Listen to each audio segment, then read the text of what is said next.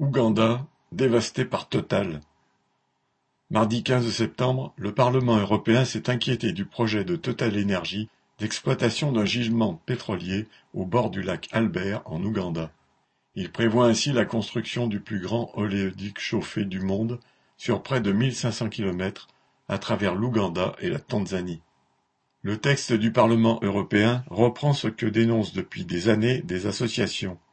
Cent mille personnes risquent d'être déplacées et les paysans expropriés ont subi des pressions pour signer les documents présentés par les représentants de Total. Le Parlement européen dénonce des violations des droits de l'homme, des arrestations, des actes de harcèlement judiciaire contre des militants et des ONG. Il réclame la libération des personnes arrêtées, ainsi qu'une indemnisation correcte des paysans expropriés que certains attendent depuis des mois. Le Parlement s'inquiète aussi des dangers pour l'environnement et pour les ressources en eau, avec d'inévitables déversements de pétrole.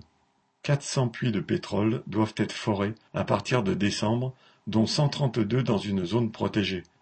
Le projet pourrait émettre jusqu'à 34 millions de tonnes de CO2 par an, 30 fois les émissions actuelles de l'Ouganda et de la Tanzanie réunies. Mais face à de si graves accusations, la résolution du Parlement européen est non contraignante entre guillemets et demande seulement à Total de reporter d'un an le début des travaux afin d'étudier si un autre trajet est possible pour l'oléoduc. Pas sûr que cela convainque Total d'abandonner un projet si lucratif, d'autant qu'il a le soutien de Macron, des armées françaises et ougandaises et de la police du pétrole ougandaise qui agit main dans la main avec les forces de sécurité de Total.